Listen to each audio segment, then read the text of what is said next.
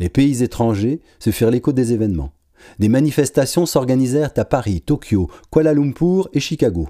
Des agriculteurs d'Inde, des éleveurs du Burkina Faso, des paysans de toute l'Europe se soulevèrent à l'exemple de ces nouveaux sauvages. Le monde se mit à courir avec eux.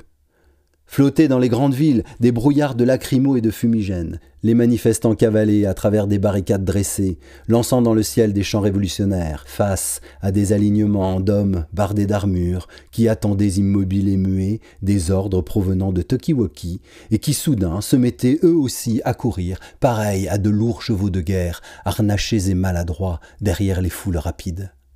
Tout cela finit par contaminer les conseils d'administration des entreprises mondialisées, devenue formidable foire d'empoigne où l'on s'écharpait. Les hommes en costume cravate, les femmes en tailleur marchaient plus vite en sortant des bureaux, leurs sacs et dossiers serrés contre leur poitrine, inquiets de ce monde qu'ils ne comprenaient plus.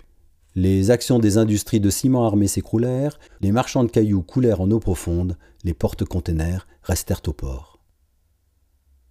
Cela dura un certain temps, le temps qu'il faut, le temps de changer le monde, tout le monde courant après tout le monde, s'échappant, s'attrapant, esquives et nasses, encerclements et cavalcades.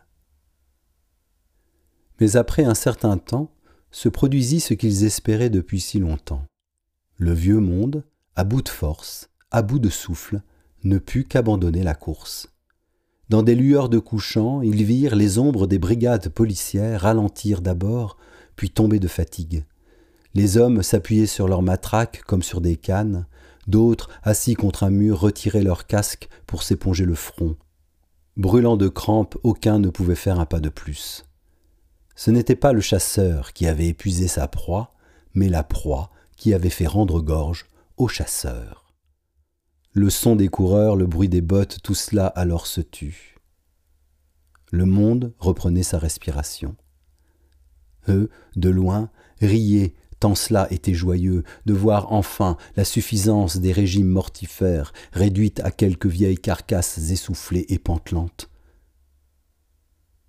Bien sûr, il resta encore des poches de résistance, quelques crachats envoyés avec morgue par ceux qui n'imaginaient pas leur époque révolue. Tout cela n'était qu'un conte, une fable, lançait-il en paroles assassines. Des choses comme ça n'arrivent pas dans la vraie vie, que des histoires à dormir debout.